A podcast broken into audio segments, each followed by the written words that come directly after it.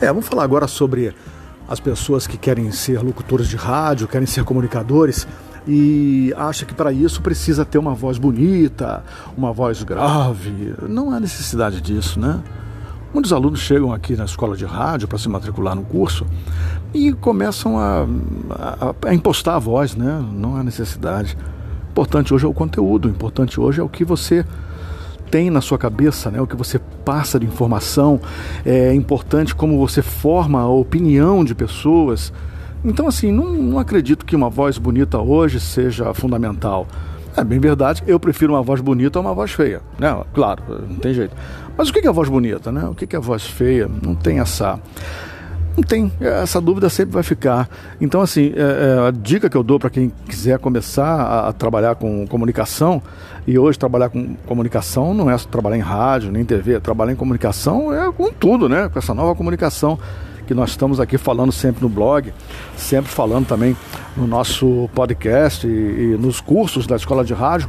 Então, assim, a nova comunicação não é rádio, não é TV, é tudo junto, né? É um canal no YouTube, é um blog que você vai ter, pode ser até uma inteligência artificial, pode ser uma rádio web. Gente, olha, hoje você faz muita coisa com sua voz e não precisa bater mais na, na porta de rádios e TVs para você é, trabalhar entendeu? Você pode muito bem criar o seu conteúdo e colocar o seu conteúdo no ar e de repente, quem sabe até é, monetizar isso, né? Ganhar um dinheiro com isso.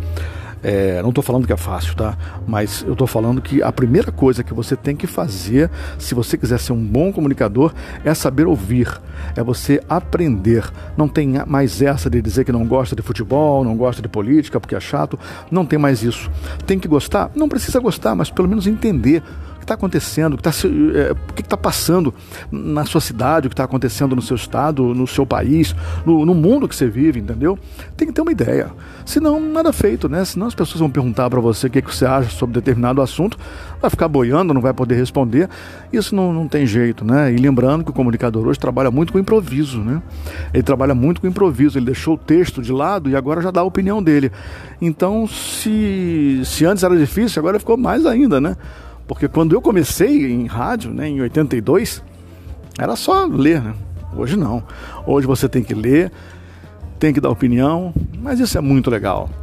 Gente, olha só, a, a, dica que eu dou hoje é: se você quiser ser comunicador, um bom comunicador, você precisa estar tá bem informada, estar tá bem informado. Precisa ter bastante conteúdo para que você tenha o que dizer. E aí não é uma voz bonita que vai segurar você. Mas não é mesmo, entendeu? O que segura você é o conteúdo, é a forma como você fala e as tuas ideias. É isso. Esse episódio fica por aqui, tá? Depois a gente volta falando mais, mais coisinhas aí para vocês é, aprenderem e se tocarem e serem bons profissionais, porque o que a gente está precisando é disso. Bons comunicadores em qualquer mídia. Beijo, tchau.